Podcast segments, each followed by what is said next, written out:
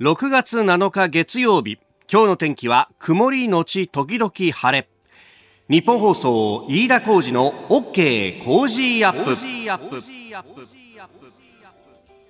朝6時を過ぎました。おはようございます。ニッポン放送アナウンサーの飯田浩司です。おはようございます。ニッポン放送アナウンサーの新行市佳です。あら。声が遅れて 聞こえてくるよ。若干辛抱、えー、新業さんの声にエコーがかかりましたけども、ね、そうですね。えー、さてあのー、今日は曇りのち時々晴れて今週は暖かくなるらしいですけどね。いやそうなんですよ。今日はですね東京都心予想最高気温27度なんですが明日から29度とかいや28度ですとか。お天気のサイト見るとさ、はい、いやむしろ梅雨とかじゃなくて熱中症気をつけましょうねっていうね。そうなんですよ。本来であれば梅雨入り関東甲信はですね平年並みですと今日なんですよね。あそうなんだ。6月7日なんです。で去年は6月11日頃だったんですけれどもまあ、日本日本気象協会の方に確認したところ、去年よりは遅くなるんじゃないかということでしたね。ねえ、うん、なんかあの昨日一昨日あたりの空模様を見てるとあこれは梅雨入るかなみたいな感じでいたんですが、はい、いやところがあの週間予報を見るとですね なんかドピー感じゃないのと。そうなんですよ。ねちょっとまあ体調というかね着るもので調整しながら特に今まだあの体に暑さが慣れてないんで熱中症起こりやすいっていうふうにね、ね、よく言われますんで気をつけながらやりましょう。で昨日はね、まあそんな雨、午前中から昼過ぎぐらいまでですか、ああ、参ったなと思ったのはですね、実はあの、えースポーツの、スポーツ部のね、まあ今スポーツ部って言わないんですけど、はい、あの人から、お前ちょっとこれチケットあるんでいかねえがって言ってですね、神宮球場のチケットをもらったんですよ。で、それが6月6日、昨日のですね、ヤクルト対西武戦で、で、ああ、じゃあ久しぶりにね、あの子供も連れて神宮行くべかと。思ったらですね、いいすね。いや、これ午前中からなんか雲怪しくって、うん、で、レーダー見ると雨雲近づいてきてて、どうしようかなと思ったんだけど、まあさすがにさ、そのね、もらったチケット無駄にするわけにもいかないし、うん、まあじゃあちょっとね、あの、リュックにカバー、カッパ詰めて、で、もし雨降ったらじゃあこれ子供に着せながら見るかなんつってですね、行ったわけですよ。はい、で、あのー、着くどころかですね、もう電車乗ってるぐらいから僕結構大粒と雨降ってんな、なんて言って、しょうがないんでですね、まあ神宮球場までは傘さして行ったんですが、あの、中入って、で、建物の中でスタンドに出る前にですね、じゃあ子供にちょっとこの、このカッパ着て、これ着てね、で、あの、ちょっとカッパが大きかったから、じゃあちょっとこの袖のところもまくって、なんつって、こう、あの、昨日は結局、お、親、おと、お父さんと子供一人っていう状態で行ったんで、はい、いつもだったらこれ全部妻に頼むんですけど、そういうわけにいかないので、もう自分で全部こうやってですね、で、じゃあお父さんもちょっとカッパ着るから待っててね、なんつって、で、あの、二人でカッパでこう着込んで、はい、で、それでこう行ったわけですよ。うんうん、で、あの、座って、ね、えー、試合を見てたんですけれども、まあまあ、こう、雨が降ってくると、で、ポツポツ当たるじゃないですか。で、子供が顔に当たって嫌だとかですね。あとは、あの、しばらく見てると、今度は蒸し暑いとか言い出して、ね、喉乾いたとか言い出して、じゃあちょっとここ、あの、ジュース飲むか？なんつって、こう、ジュースあげたりとかですね。お腹すいたとか、またデーゲームだと言い出すんで、じゃあ、じゃあちょっと、あの、おにぎり買ってきたからな、なんて。忙しいですね。忙しい、忙しい。で、そうしながらですね、試合見てたら、試合もまた、試合の方も、あの、ホームランがバンバン飛び出し、点も取ったり取られたりっていう、なかなかこう、いい試合をやってて、はい、いい試合をやってんだけどさ、もう目、目離せないわけよ、そっちにも。ね。で、そうこうしてるうちにさ、子供が今度これ、このプレーは何だったんだとか言い出して、いや、これはなと、こう、あの、ヒットで進んだランナーが、その後こうな、帰ってきた球が、これ、あの、野手の人がボール落としちゃっただろ、その間にもう一塁進んで、これだからツーベースじゃなくてワンヒットワンエラーなんだみたいな、こう説明を一生懸命してて、もうとにかく忙しかったわけよ。はい、とにかく忙しくて、周りなんかほとんど見られなかったんだけど、うん、そうしたら、あのー、やっぱヤクルト戦だとね、はあ、これ、会社の人がいるわけだよな。ああ、そうですよね。そう。で、あのー、実は近くの席にいたらしいんだけど。あ、そうなんですか？私全然気づかなくてですね。もうそんな忙しくて。で、しかもさ、途中でこう、雨が上がるわけよ。雨が上がると今度子供がこう、カッパ脱ぎ出して、待ちなさい、ちょっとカッパ脱ぐって下に落としちゃうでしょなんて、下水たまりでしょなんて言いながらこう、わわやってたらですね、うん、回は進んで3回か4回ぐらいかな。うん、もう試合開始してから1時間半ぐらい経って、で、横の知り合いに僕全く気づかなかったわけですよ。横にいたんですか？そうそうそう。そしたら、パッとこう見たらですね、ね、あの、知り、知ってる人が、あの、通路に立ってて、はあ、で、じーっとこっちを見てるわけですよ。うんうん、なんだこのおっさんはずっと通路立ち上がってと思って見てたらですね、あ知り合いって言って。あとこう、カッパかぶっててマスクなんかしてると、はい、もうみんな一緒に見えるじゃないですか。全くわかんなくって。いや、コロナ禍って本当人と会うっつってもね、なんかあの、全然こう、わかんないもんだなってい、ね、いや、そうですよね。改めて、まああの、私も周りを全く見てなかったっていうのもあるんですけれども、そう、なんか改めてそんなことをね、えー、思った昨日の神宮球場でありました。あなたの声を届けますリスナーズオピニオン、えー、ニュースに関して、えー、ぜひメールやツイッターご意見をお寄せください。今朝のコメンテーターはジャーナリストの須田慎一郎さん。この後6時半頃からご登場いただきます、えー、まずは北朝鮮による拉致問題、えー、6月5日、えー、横田茂さんが亡くなって1年となりました、えー、横田めぐみさん、えー、拉致会社横田めぐみさんのお父様でいらっしゃいます。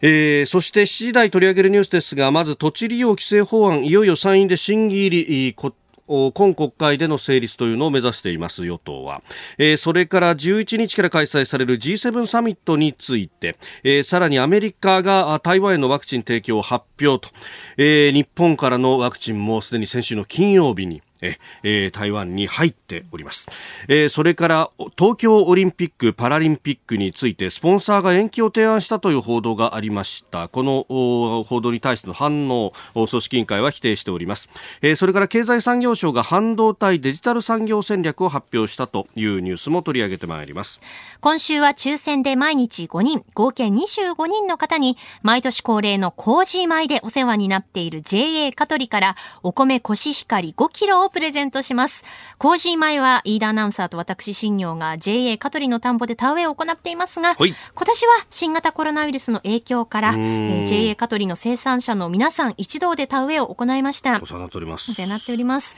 えー、秋には新米を収穫してまた皆様へコージー米をお届けしたいと思っています。うん、この刈り取りは行きたいよね。行きたいですね。本当皆さんにお世話になりっぱなしで、本当に申し訳ないです。皆さんに。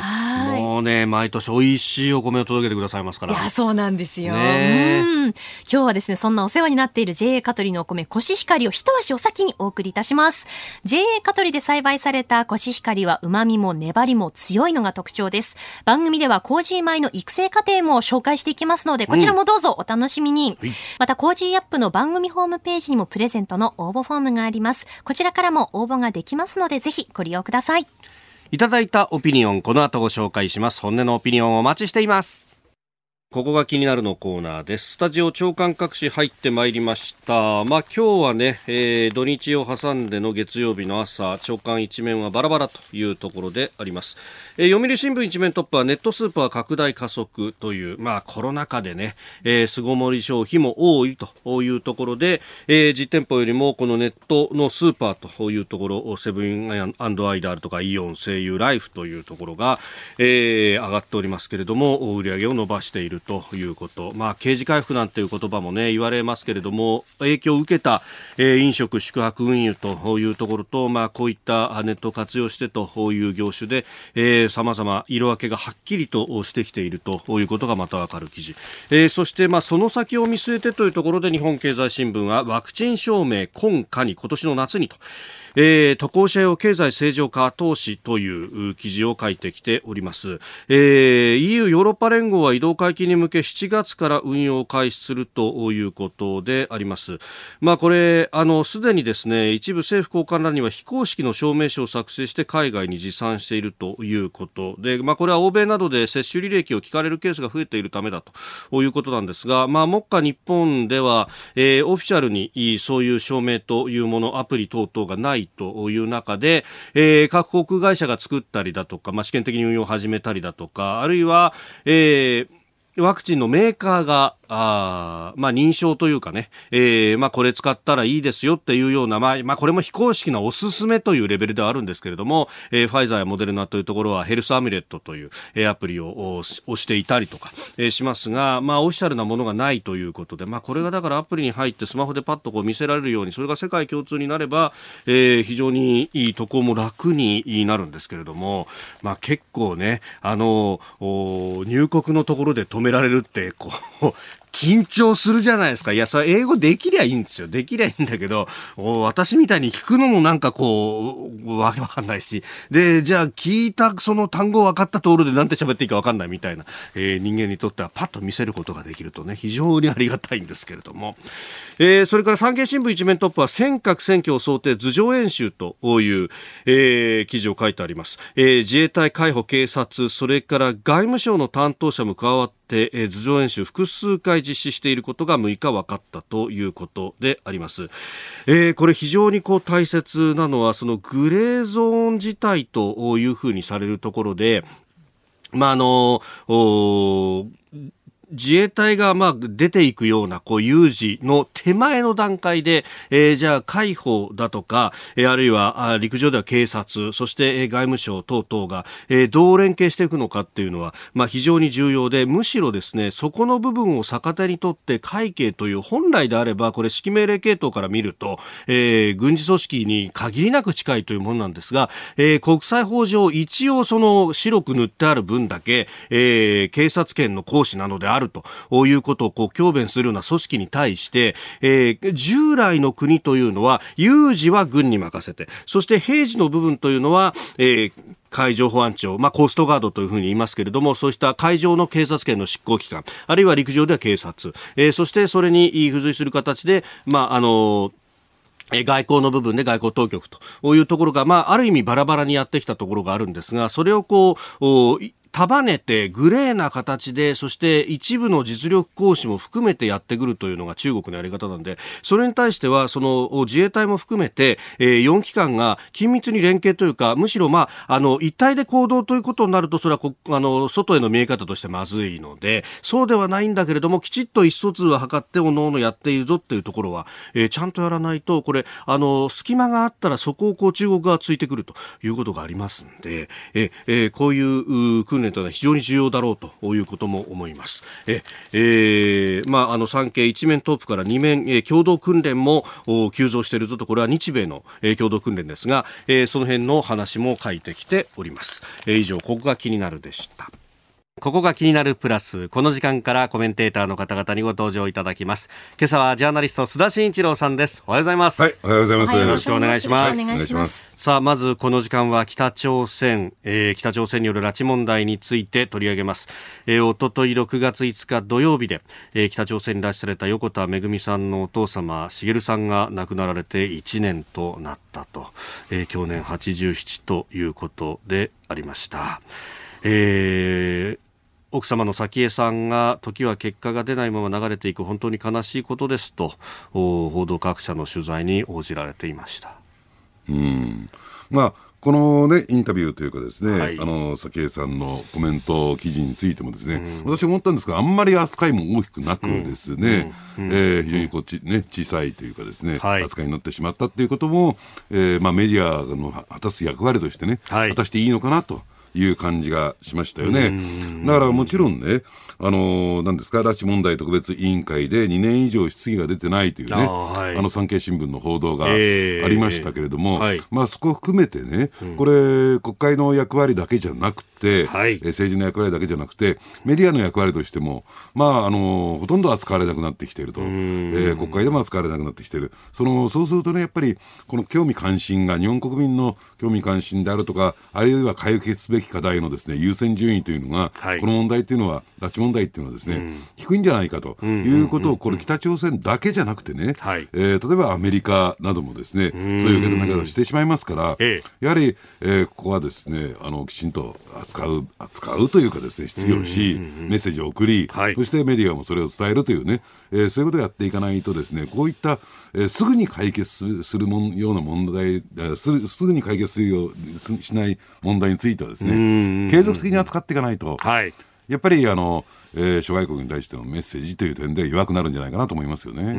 ん。特にやっぱこれ G7 も前にしているし、えー、でアメリカはトランプ大統領から政権が変わった、えー、まあ今年変わったばかりということも考えると今こそきちっとアプローチしとかないといけないっていう時期でもありますか、ね、だからそういう G7 の場であるとか、日米首脳会談で、はい、何かこう、アリバイ工作的にね、うん、持ち出したところでですね、でも日本、はい、あんまり興味関心ないみたいじゃないかと。いうようなですね、受け止め方をしますと、はい、やっぱりあの、どうでしょう、あの、儀礼的なですね、やりとりになってしまうのかなという感じがしますよね。まあ、このバイデン政権が北朝鮮に対してどういうアプローチをするのか、どうもなんか、こうね、えー、かつてとオバマ政権の時に戻るような行動対行動の原則みたいなところになってしまうと、その、ね、全体でディールしようとしたトランプさんとは方向が違うようにも見えますけれども、ね、もちろんね、うん、北朝鮮の核開発という点では、えー、アメリカもですね要警戒というかですねかなり、えー、注視してるんでしょうけども、はい、正直言ってですねあまり北朝鮮問題に対して、うん、特にオバマ政権の時思い出していただくと分かるとですね、えーえー、関心ないんです戦略的忍耐なんて言いながら結局放置プレーでしたね。ね、うん、あのほとんど関心なくて、えー、まあ強いて言えばね、えー、中国との関係対中国との関係において、えー、北朝鮮をどう位置づけるのかと。えいうですね、えー、関心しかありませんでしたからね。ですから、あのアメリカのですね、えー、まあ政策決定に影響のある各シンクタンクのですね、最近のこのレポートを読んでみてもですね、はい、あまり北朝鮮問題って取り上げられてないんですよ。あなるほど。だから、えー、もともとアメリカの中ではそんなに、えー、プライオリティの高くないところですから、えー、日本がこれ働きかけないとね、やっぱり忘れ去られてしまうんだろうなと思いますね。はい。えー、まずは北朝鮮による拉致問題についてでした。今朝のコメンテーターはジャーナリストの須田慎一郎さんです。引き続きよろしくお願いします。はい、お願いします。お願いします。えー、様々メール、ツイッターいただいておりますが、川崎多摩区安明さん45歳の方、ワクチンの接種証明書の記事が気になりました。今、海外渡航に制限多いですが、こういう記事見ると海外出張もまた行きやすくするのかなとなるのかなと思いました。おいただきました、えまあ、接種自体が、ね、まだですけれどもといただきましたけれども、え今日日経一面です、まあ、こうこういったことが、ね、国際標準になっていくのかなと、うん、でやはりですねそれがないと入国できないとか、入国しても規制を受けるっていうね、はい、状況になりますからね。えまあね、これで渡航が復活すれば、いろいろ須田さんも取材に行くっていうこともできるようにもなるし、ね、でなおかつね、やっぱりそれが復活しないと経済が回復してこないですからね、そう大きいですよね。経済問題ですよ、これは。ええー、今日も8時までお付き合いいただきます。よろしくお願いします。はい、お願いします。ここでポッドキャスト YouTube でお聞きのあなたにお知らせです。ラジオ局日本放送飯田浩二の OK コージーアップ週末増刊号を毎週土曜日の午後に配信しています。1週間のニュースの振り返りそしてこれからのニュースの予定。さらにトレーダーで株ブロガーのひなさんが今週の株式市場のまとめと来週の見通しについて解説しています。土曜日もぜひチェックしてください。あなたと一緒に作る朝のニュース番組飯田浩二の OK コージーアップ。海外でお聞きのあなたそして関東以外の地域でお聞きのあなたからの参加もお待ちしています。今朝のコメンテーターはジャーナリスト須田慎一郎さんです。改めましておはようございます、はい、おはようございます。よろしくお願いします。須田さんには番組エンディングまでお付き合いいただきます。では7時台最初のニュースはこちらです。土地利用規制法案参議院で審議入り。安全保障上の重要施設周辺や国境離島の土地利用を国が調査規制する土地利用規制法案が4日参議院で審議入りしました領土問題を担当する小此木国家公安委員長は安全保障の確保のための規制が必要だとした上で土地の所有者や関係者への調査は最小限度とし国民の権利や自由が不当に侵害されることはないと説明しています。えー、今国会は16日までとなっていて、かつ延長はないじゃないかというふうなことも言われておりますんで、まあ、日程的にはね、えー、ちょっと押し迫ってきております。ええで、なおかつですね、まあ延長ないです。ないですよね、ね。これはね。えー、で、加えて一部野党はこれ対決法案的な位置づけにしてますんで、はいうん、えー、やや煮崩れ的な状況で、えー、参議院でも持ってかれたというところですからね、えー、えー、会期末へ向けて、やっぱり与野党の対立をクローズアップするために、このね、はい、法案が使われるのかなと思いますね。で、やっぱりあの、えー、こあのもうすでにですね、事実上の都議会議員選挙が始まってますんで、はい、野党統一候補と言ってるんですか、えー、野党共闘の枠組みの中で、えー、この法案についてもね、望んでるのかな。特に立憲と、立憲民主党とですね、共産党、ここ2党が反対に回ってるものですからね。はい、まあ、あの、非常にこう、政治的なというか、選挙を意識した、え動きになってきたなという感じがしますね。で、加えてですね、じゃあ共産党どこの部分が問題視しているのかというと、はい、そもそも立法事実がないじゃないか。立法法事実と何かっていうと、これ新しい法律ですから、その法律を制定するにあってって何か問題点があってね、その問題を解決するための、えー、法案とい。うふうに考えるならば、その問題点って一体何なのか、これは立法事実と言われているものなんですよ。で、確かにですね、えー、各自治体とか地方からですね、国に対して、えー、こういった外資のですね、土地ね、えー、まあ、利用であるとか買収であるとか問題になってますよというのはほとんどが、あの、水源の、えーね、売買であるとか、はい、そういった自然環境に類するものなんですよ。ですから今回、えー、ポイントになってるですね、はい、えー、自衛隊基地であるとか、重要施設ですね、えー、周辺のですね、えー、土地利用の規制に関しては、そもそもそちら側についてはないだろうというのが共産党側の国会での、はい、で、しかも、小此木国家公安委員長もですね、はい、えー、それについてはありませんと言ってしまったためにちょっと揉めてるんですけどね、えー、自治体からのその相談事みたいなのないですみたいな。ないと答弁してしまったと。ただしね、この手のものが公然と、はい、国会の中でこういった事実があって、こういった問題が起こってますって、なかなか言えないとか言いにくい話ですよね。で、そういった自治体からのですね、アプローチが仮に国にあったとしてもですね、はい、おそらく、えー、まあ、非公式ベースといったんですか、水面下での話ですから、はい、表立ってっていうことにならない。じゃあ、なんでこんなこと言ってるのかというと、事実は、あの、一見、あの、過去にいくつか例があるんです、そういうのが。例えばという具体例を挙げればね、はい、佐世保にですね、うえー、米軍基地があって、大きな米軍基地ありますね。え海軍のね、はい、えー、弾薬庫があるんですよ。で、その弾薬庫の基地をですね、はい、えー、真向かに、あの、間近にあるところに、島が、小島がありましてね、それは民有地なんですよ。あ、そうなんですね。えーで、民有地でありながら所有しているのは会社なんですが、はい、ちょっと経営状態苦しくなったもんだから売却しなきゃならないと言ったときに、あまり利用価値がないもんですからね、はい、なかなか買い手がなかった。その中で、えー、中国資本が手を挙げたんですよ。ほう、なるほど。ですから弾薬庫からね、ここ弾薬が出てくるとか入っていくとかっていうところを、えー、ウォッチされてしまうと、これ重要な軍事情報になるから、ね、その民間会社はですね、えー、売却してないんですよ。ああ、なるほど。そこで踏みとどまったわけですか踏みとどまってるんですよ。だからそういったあの話がね、公式ベースで出てくるのか、でなおかつですね、やっぱり、えー、その辺に対して国としても、じゃ買い上げるような、うん、そういうスキームというかですね、予算がないもんだから、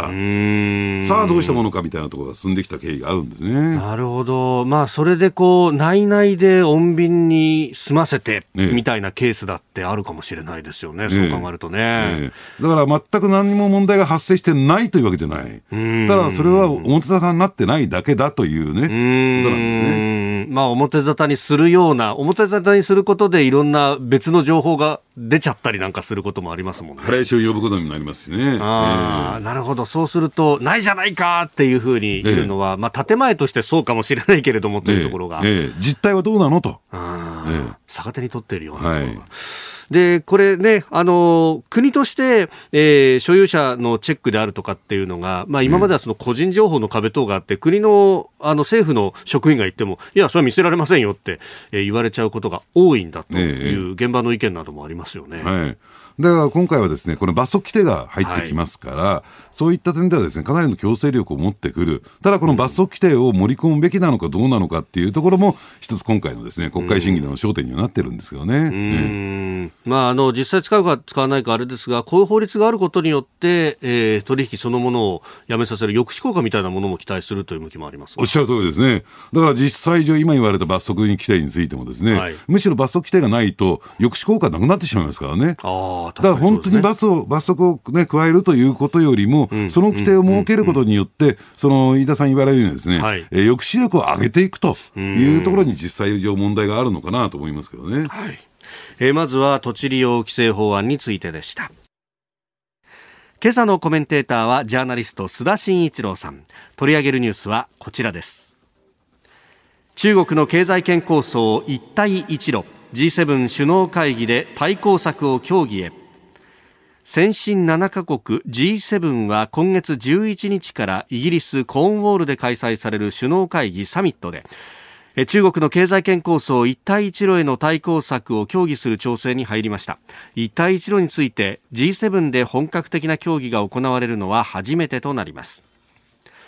えー、G7 サミット日本からはね当然菅総理大臣が向かうということになりますがえー、対中国、いろんなところで議論ということになりそうですね。えー、あの特にこの一帯一路構想っていうのはですね、経済面だけではなくて、はい、安全保障上の問題もね、はい、えー、はらんでいるためにですね、えー、かなり大きな問題になってきている、特にですね、途上国、はい、えー、ではですね、借金の方に、えー、様々な土地であるとかものがと、うん、取り上げられていてですね、はい、えー、それがいろいろと、えー、物議を醸しているというかですね、先進国の脅威にもなってきているのかなと。一例挙げますとね、はい、例えばアフリカのその一帯一路構想の優等生と言われている国があって、ええ、それはモーリタニアという国なんですよ。モーリタニア。ええ。で、モーリタニアはですね、うん、えー、もうほとんどその経済的なというかですね、その経済的になんかこう成長できるような産業がないもんですから、えー、えー、中国のですね、この一帯一路構想を生かして、はい、箱物といったらいいんですか、公共事業投資、えー、これを中心に経済の活性化を図っていくみたいなね、えー、えー、ところをやってるんですけれども、だから大統領公邸官邸、国会議事堂、まあ、この官邸の中にあるんですけどね、こういったものを一帯一路構想の中で、えー、建設しているというね、えー、状況になっている。あるいは、えー、コンピューターネットワーク、はい、インターネットワークのね、えー、これも、あるいは監視、なんでモーリタニアにね、えー、監視カメラのあのネットワークが必要なのかわからないけど、これもなんかも中国が提供してるなんていうのがあってですね、でというのはですね、あの選挙結果の、えーね、判定するマシン、機械なんかもこれ中国が提供するというね。あ、そうなんですか。えー、という状況にもあって、まあ国家丸ごとみたいなえーえー、で、結果的にですね、その公的な借款以外にも、民間の、えー、ローンなんかもくっついてくるんですよ。付随してくる。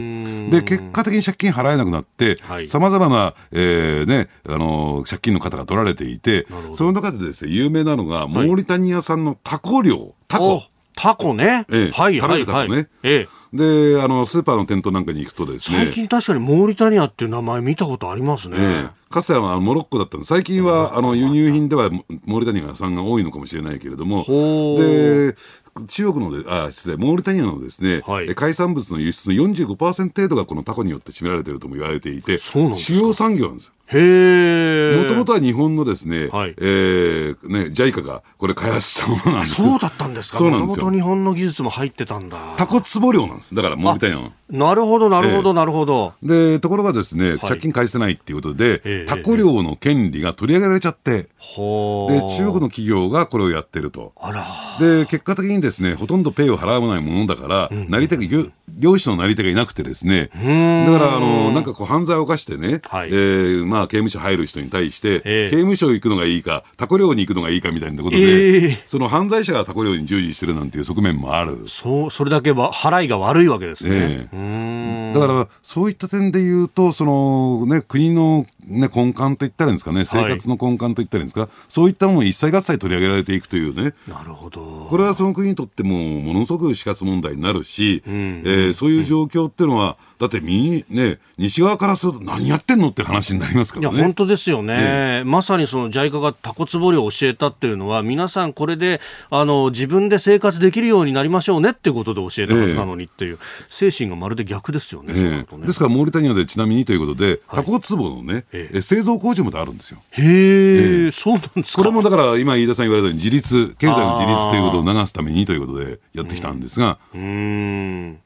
だここのところから切り崩されるぞっていうのに危機感を覚えてきたと、ええ、まあ、本当、あのー、この今回のサミットまあ、その向こうに中国がっていうのはいろんなところでこう出てきます。あの今日あたり報道されている中では、えー、ワクチンもどうするんだと、これ、来年の末までには全世界で接種をするようにという、まあ、あのジョンソンイギリス首相のコメントなどが紹介されてましたが、ええ、ワクチン外交とかもそうだし、え。えー、この気候変動もそうかもしれませんが、中国へどう対抗していくのかっていうのが、本当、喫緊の課題になってきますね。これね、日本政府の認識ではね、はい、中国製のワクチン、シノファームとかのですね、えー、ワクチンの有効率って、これ、日本政府の理解ですよ、えー、事実かどうかは別としても、で、日本政府の理解としては、有効率10%程度なんですって。10%? ええ。ほとんど効かないと。で、それが仮にですよ、えー、どんどんどんどん提供されてワクチン打ったからっていうことで、効果がないワクチン打ってると、これまた、そのね、パンデミックがですね、ね収束するところ拡大していく可能性もある。それは自自国へ、我が国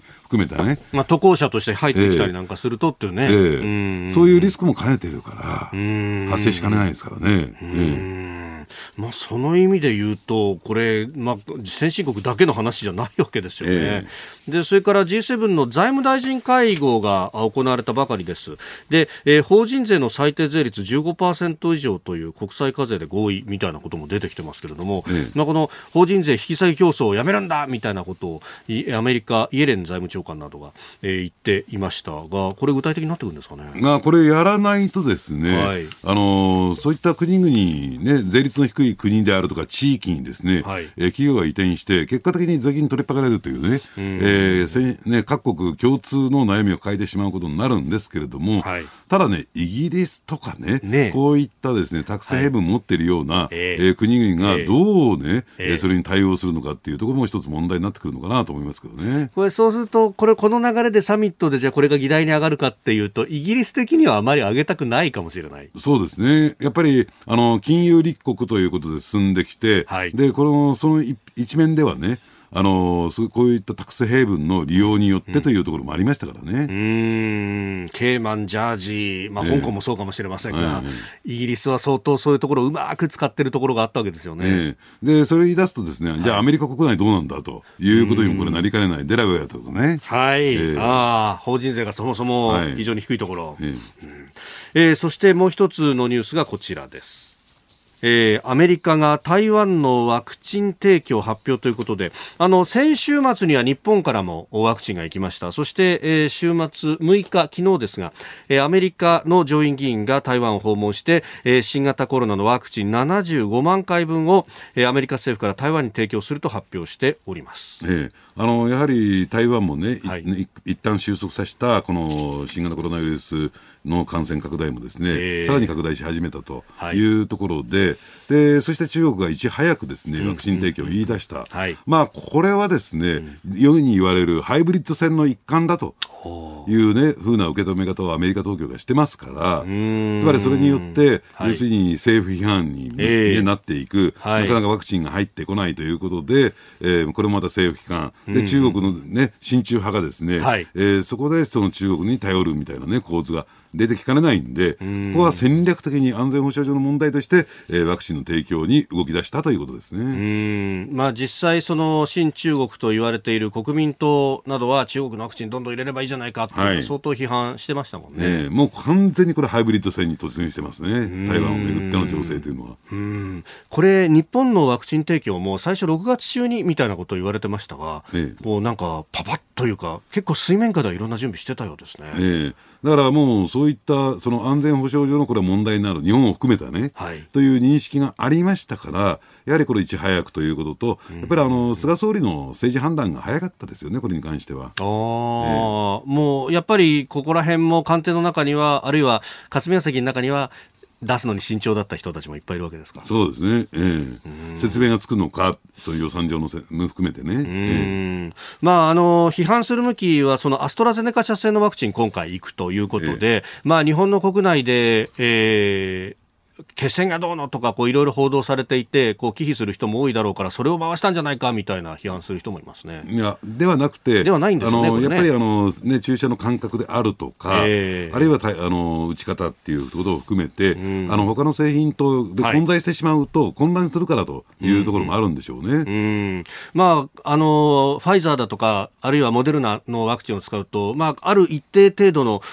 ねえー、冷蔵庫が必要だったり、冷凍庫が必要だったりとか、温度管理が非常に難しいと、うん、そこでこう台湾はアストラゼネカ社製をまず優先的にこう承認してたんだというような指摘もありますもんね。ねで加えて、ね、今、日本はですね、はい、国産ワクチンの製造についても加速あの加速させつつありますんでね。でねはい、えー、予算もつけて、これからやっていくと。はい。まあ、どのぐらいそのワクチン打って抗体が持つのかっていうのもありますが、そうするとひょっとしたら毎年打つ形になっていくのかもしれないですもんね、ね。ね加えて新しい感染症に対してもですね、はい、やっぱりこのワクチン製造のそのインフラ整備というのも必要ですし、どうもですね、これはまだ未確認情報なんですが、はい、要するに厚労省はですね、えー、えー、全量買い上げ、国産ワクチンについてもですね、えー、約束して開発を急がせると。いう方向に今あるようですね。うん。うん。今までやっぱりお金が切れてそこから研究できなくなったっていうのがあったから、はいえー、この鉄を踏みた踏まないってことですか、はい、そうですね。えー、うん。まあその辺は本当どんどんやってほしいですよね。えーえー、この時間須田慎一郎さんとお送りしてまいりました。以上おはようニュースネットワークでした。続いて教えてニュースキーワードです。東京オリンピックスポンサーの延期提案報道組織委員会が否定。イギリスの経済誌フィナンシャルタイムズが4日東京オリンピックの一部のスポンサーが大会の延期を要求していると報じたことを受け東京オリンピック・パラリンピック組織委員会は5日そのような要求はないと報道を否定する見解を明らかにしました。えーオリンピック開幕まで残り50日を切ってというところ、さまざまな報道が、なんだか観測気球みたいなのがいっぱい上がりますね。うんだからまあ真偽不明のね、えー、情報が乱れ飛んでいてですね、ええー、まあどういう形でやるのか以前にやるのかやらないのかっていうね、うえー、問題もまだ決着ついてなくて、やっぱりその辺はね、さすがに決着つけてっていうか着地してほしいですよね。えー、えー、選手がかわいそうですからね、これね。まあ選手は当然やると信じて準備をしているというところですよね。あの少なくともですね日本政府もほぼ100%というか完全に100%やる方向で、うん、えー、政治スケジュール全部組んでますからね、はい。えーまあ、そういった点でいうとよほどのことがない限り、うん、えー、これが延期ないし中止になることはないんだろうなと思いますね。うん。まあねいろいろなそのリスクの部分というものも言われております。海外から人が来ると、ね、というようなね、まあ、その辺絞れるところはこう絞ってということにはならないんですかね。ねだからねその背景にね、え。ー、それがね、果たしてどうなのかな、あのー、そのきちんとした根拠があって、そのリスクをね、えー、まあ、並べてですね、はい、中止反対の、えー、中止であるとか、開催であるとかね、議論が進んでるんではなくて、はい、やっぱり政治的な思惑、えー、えー、特に、えー、この秋と言われている、うん、え解散総選挙を意識した中でのね、えー、このあの中止であるとか、開催であるとかの議論が進んでいるところが、ちょっと一つ大きなポイント問題なのかなと思いますけどね。うん。まあ、直近都議選があり、さらにその先には衆院選、まあ、今年の10月まであるだろうと、まあ、その前に自民党は総裁選もあるかもしれない。はいまあいろいろ絡み合ってきますね。うん、だから、あのー、そういった点で言うとね、うん、あのこのことによって、あの支持率が結構大きく揺れ、動くじゃないですか。ただね、えー、そういった、まあこれ、政府・与党の中も、はい、野党はその利用、ね、それについて利用しようとしてるんだという認識があり、強くありますから、だからこれはかたくなになってしまうというね、弱みを見せたくないとか、問題点を明らかにしたくないっていうところがあるんだけれども、でもちろん野党にもその思惑あるでしょう。はい、ただ与党の方もですね、えー、考えてみるとですね、うん、このオリンピックを規定路線として、その後に解散総選挙戦略を描いてきた、その与党の方の政治利用っていうのもあるわけですから、これどっちもどっちなのかな。だからそこは一旦ですね、はい、おさんにしてというか、えー、まあ全くこう、解消してですね、えー、えー、このオリンピックについて今、先ほど飯田さんが言われたように、じゃあどういった形でね、うん、これやっていくのか、うん、その感染症リスクをね、一番最小限にするためにはどうし、ミニマム化するためにどうしたらいいのかっていうね、うん、ところをきちんと議論してほしいなと思いますけどね。うん、今日毎日新聞で風知草というコラム、山田隆夫さん書いてらっしゃいますが、あの、VIP だとか、そういう人たちの部分を、要するに選手とか関係者に関しては、ほとん。どもう選手村との行き来だけで感染のリスクないだろうと。むしろこういう、こう、あの、VIP の人たちとかその取り巻きみたいな人たちをこうバサッと削減することによって感染症のリスクも減らせるし、スリムなオリンピックって目指せるんじゃないかというような話がありますけれども、うん、この辺しがらみ大きいんですかね。いやだから果たしてね、あのーうん、どうなんですかね、そのあたり、じゃあ、うん、その VIP ってどっからどこまでなのかとかね。まあね、広いですからね。で、これはオリンピックそのものが、ある種、商業主義的なところが強いから、果たしてそこがね、エイヤーでできるかどうかという問題も私はあるんだろうなと思いますけどね。まあ本当、あとなんといっても50日切ってますもんね。はいはい。えー、今日のキーワード、東京オリンピックについてでありました。続いて、ここだけニューススクープアップです。この時間、最後のニュースを、スキップ経済産業省が半導体デジタル産業戦略を発表。経済産業省は4日世界的に需要が高まる半導体の確保を国家事業と位置づけた半導体デジタル産業戦略を発表しました半導体などのデジタル産業の基盤強化に国家事業として取り組み次世代の製造技術の国産化などを進めるとしております。かつては電子立国といった日本ですけれども。そうですね。産業の米と言われてますからね、半導体は。ただ、ここへ来てですね、こういった動きが出てきた背景には、はい、例えばね、あの、半導体工場の火災問題であるとか、あるいは世界的な需要の高まりとかっていうね、なんか取ってつけたような解説があるんですが、違うんですよ。違う。もうこれはですね、数年前から実は水面下で、あの、進めてきた、えー、戦略なんですね。で、それどういうことかというとですね、やっぱり今後ね、えー、5年後、10年後には間違いなく IoT 時代を迎えますよね。はい、インターネット・オブ・スイングスというですね、えインターネットにあらゆるものがつながっていくという時代、まあ、特に代表的なのは自動運転装置の自動車とい。うことになってくるんでしょうけども、はい、そういった時にですね、そういう時代を迎えると、はい、やはり圧倒的に半導体の、えー、数が足りなくなってくる、ありとあらゆるものにそれが入っていくわけですから、で、なおかつですね、やはりこれ、あの、5G 時代がですね、そして次の 6G 時代がそれを後押ししていく IoT 時代をね、はい、という中で、その中でもう見据えてですね、うん、こういった計画が着々と進んできた。で、加えてもう一点言うとですね、はい、やっぱり中国製のものに対しては、危ないんじゃないか、リスクが高いんじゃないかというね、えー、いうふうにも言われていて、はい、やっぱりこれはクリーンな半導体なんですよということを、えー、この認証していくと、自己認証していくとい。う作業が必要、特にアメリカに輸出する際にはですね、はい、これはクリーンな、えー、一つ一つは調べないけれども、結果的に問題が起こったときにですね、責任の所在を明確にして責任を負わせるために、はい、その認証っていうことが今度重要になってくるんですよ。で、果たしてそれを認証したときに中国製のものは、じゃあ、その本当に信用できるのかっていう問題にもこれなりますからね。はい、ですから、えー、日本の役割というのが数年前からですね、アメリカサイドから指摘されていて、うん、で、この今の半導体の製造というのは、はい、えー、かつてと違ってですね、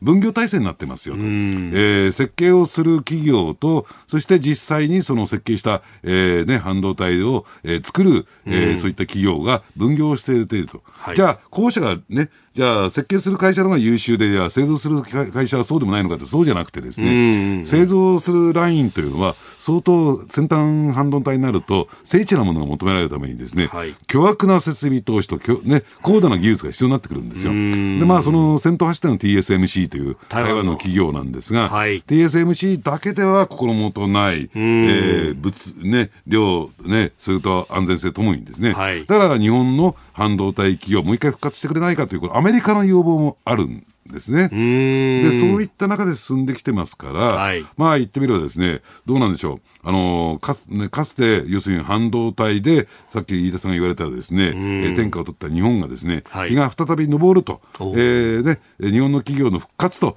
いう、はい、そういうですね、意味合いも含んでくるのかなと思いますね。TSMC はもともと、まあ、あの、李登輝さんの時代に国策として作られたという経緯があると。ね、で、日本の半導体産業良かった時というのは、まあ、景気も日本国内良かったので、はい、もう設備投資をガンガンやっても大丈夫だったと。うんうん、この30年間、それができなくなったことによって、技術的にも置いてかれてしまったし、あるいは、えー、もっとコストの安いところに移転みたいなことにもなってしまったと、まあ、この辺お金どうすんだって話にはなってきますよね。そうですね。でそしてですね半導体って、次々にですねバージョンアップしていくために、はい、巨額の設備投資してもですね、うんうんうん、それ回収できないまま次のバージョンに移ってしまうと。いうそういうですね問題点も抱えてるんですよ。じゃあそこのですねサイクルをどう、ね、構築していくのかとい。うところが、はい、えー、ね、問われてるのかなと思いますけどね。うん。かつてのその電子立国と呼ばれた時代の日本のメーカーって、その設計から製造まで全て、まあ、垂直統合のような形でやっていた、うん、もうこれから先はむしろ製造に特化していく形で、企業もそんなにたくさんはいらないということになりますか？そうですね。あの、むしろですね先ほど申し上げたように、あのこれ、装置産業ですから、巨大な。ですから、そういった点で言うと、ですね、えー、巨額な資金が必要になってくるんですが、はい、それ分散すると、ですね、えー、えー、これ、まあ、そういったサイクルが回っていかないというか、ですね一点集中型みたいな形の方がいいんじゃないかなと思いますけどね。うん。えー、そしてあの G7、まあ、サミット目の前にしてますけれども、まあ、その前段のさまざまな会議でもサプライチェーンというものがこう問題になってきてますよね、はい、まさにこの半導体は、そこのサプライチェーンの具体的な形ということになります。そうですね。あので加えてですねもう一つキーワードを挙げてとするとやはり最近流行りの経済安全保障、はい、えー、これの一部、ね、一つに、えー、位置づけられていると。いうことになってくるわけなんですね。ですから、その技術の流出、漏洩であるとか、あるいはハッキング、えー、こういったところにもですね、うん、えー、きちんと対峙していこうということで、だからクリーンな半導体というのが求められているという、そういう流れになってるんですね。う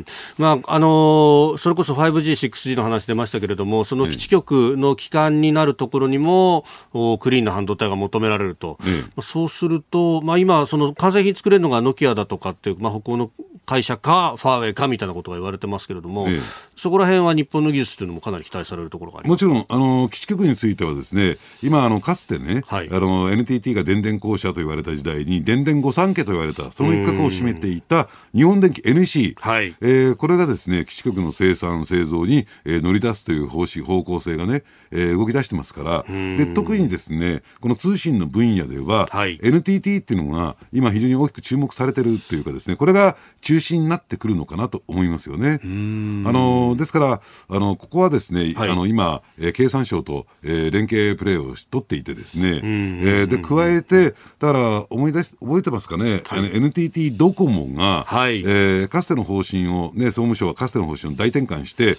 えー、完全子会社化しましたよね。NTT が完全子会社化すると、えーはい、だからこれもですね NTT グループのですね強化というところに、えーかつてはちょっと競争を促すためにですね、はい、分散してたんですが、えー、今 NTT の強化っていうのは、これはそういった意味合いを持ってるし、これはアメリカサイドの要求でもあるということですね。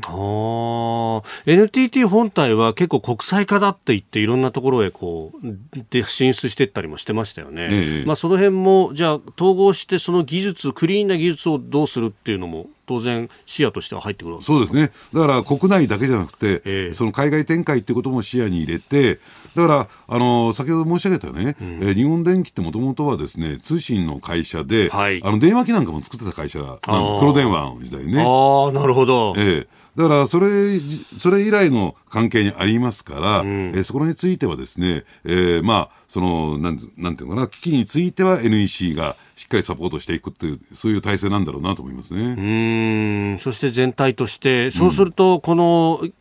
通信の面とか、あるいは半導体の面でも、こう、色分けが中国側なのか、西側なのかっていうのが、どんどん鮮明になっていくということになりますか？日米間は完全にですね、そこはデカップリングさせていく方向ですね。だからこれ、えー、バイデン政権でも引き継いだんですが、はい、トランプ政権時代にですね、クリーンネットワーク構想ってのがありましたよね。はい、ありましたね。で、そこは完全にそこを意識しているものなんですよ。だから、そういったね、日が日米欧を中心としたクリーンネットワークなのか、はいで、まあ、彼らはそこまで踏み込んでいってないけれども、じゃあ、クリーンに対しての対応は何かって、大体ネットワークなんですよ。そういうふうなイメージを持ってますからね。で、そうするとですね、やっぱりそこは完全に分断をして、分離をして、はい、要するに日米を、西側のですね、そのネットワークなのか、えー、5G、6G についてはね、それとも中国側のローカルネットワークなのか、どっちを選ぶんですか？というね、そういう形になっていくんだろうなと思いますけどね。これ、その辺も含めて、それこそさっきのあの一帯一路の話にもありましたけれども、ね、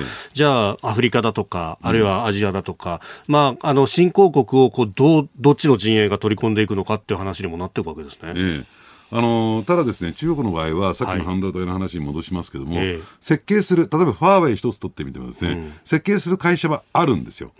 ただ、それを設計したままで製造する会社がないんですね。製造する能力がないと言ってるんですかね、技術がない。で、それっていうのは、まあ、あの将来的に全くできないというわけじゃなくて、はい、えー、最短で5年、場合によっては10年以上のですね、えー、そういった生産ラインを作るために必要ですから、ものすごく遅れてくる。この5年の遅れというのはですね、うん、5G、6G の時代では致命的になりますから、うん、その技術的に劣るその中国ネットワークなのか、はい、最先端の西側ネットワークなのかっていうね、そうするともう選ぶのは自明の理になってくるのかなと思いますけどね。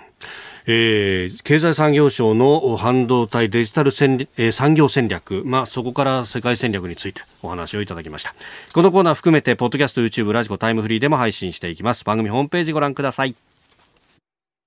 ただいまより偽内閣総理大臣の記者会見を行います。はじめに偽総理から発言がございます。それではよろしくお願いします。先ほどラジオお調べ週間対策本部を開催し東京、神奈川、千葉、埼玉、1都3県について6月中旬のこの時期ラジオ特に日本放送重点的に朝6時から8時の2時間聴取していただきたいと決定をいたしました。もちろんこの1都3県の地域以外でもポッドキャスト YouTube などで聴取者が増加傾向にある地域もございます。しかしながらこの時期は特に大事な期間と位置づけまして皆様の重ねてのご協力をよろしくお願いいたします。私からは以上です。それではこれから皆様よりご質問をいただきます。指名を受けられました方は近くのスタンドマイクにお進みいただきまして所属とお名前を明らかにしていただいた上でご質問をお願いします。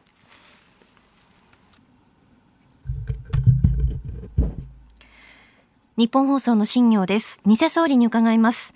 この飯田浩二の OK 工事アップはラジオ局の地上波でのラジオ生放送番組の再編集版と伺っています。このコンテンツの中でお調べ週間のお知らせを入れることに意味はあるんでしょうか？偽総理どのようにお考えでしょうか？まずですね。重要なことは結果です。100の言葉よりも1の結果です。この時期は特に民意が問われる1週間でございます。お調べの結果で番組の継続、あるいは終了が決まることだってあるわけです。この工事本体が終わった場合、当然ながら、ポッドキャストや YouTube も終了ということになります。そうならないためにも、この番組を守り抜く、皆さんの負託が重要となってまいります。ラジオの地上波でお聞きではなく、ポッドキャスト、YouTube などでお聞きの皆さんの中で、もし、何らかの連絡が来ているという方がいらっしゃいました。何卒、清き一票をよろしくお願い申し上げます。続いてそちらの白いシャツの方。放送の中では本物の安倍晋三前総理大臣が毎日出演。えそしてさらにはプレゼントとして自衛隊のカレーやおまんじゅうも当たるということですが、これは特定の番組リスナーへの利益誘導には当たらないんでしょうか？お答えください。それはですね、様々な放送局、あるいは番組があるからこそ、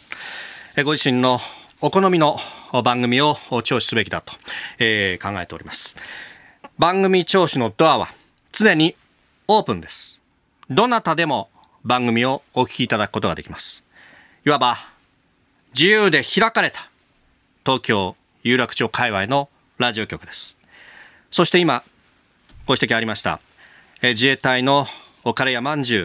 まあ、正しくはですね、激カレーと激まんじゅうでありますが、えこれらを食べるということも、今、目下、大規模接種センターなどで、今まさに、今、ご尽力されている彼ら、彼女らに対して、ささやかな応援となります。まさに、ジューシーであるということです。そして最後に、え大事なことなので、もう一度繰り返します。日本放送で朝6時から8時に放送している飯田浩二の OK 工事アップこの番組を聞いたと、皆さん、声を上げてください。by my 工事アップ。日本放送は買いです。工事アップは買いです。この機会に、関東1都3県にお住まいのお知り合いに、ぜひこの番組を進めてみてください。今日はどうもありがとうございました。それでは以上をもちまして本日の記者会見を終了させていただきます。ご協力ありがとうございました。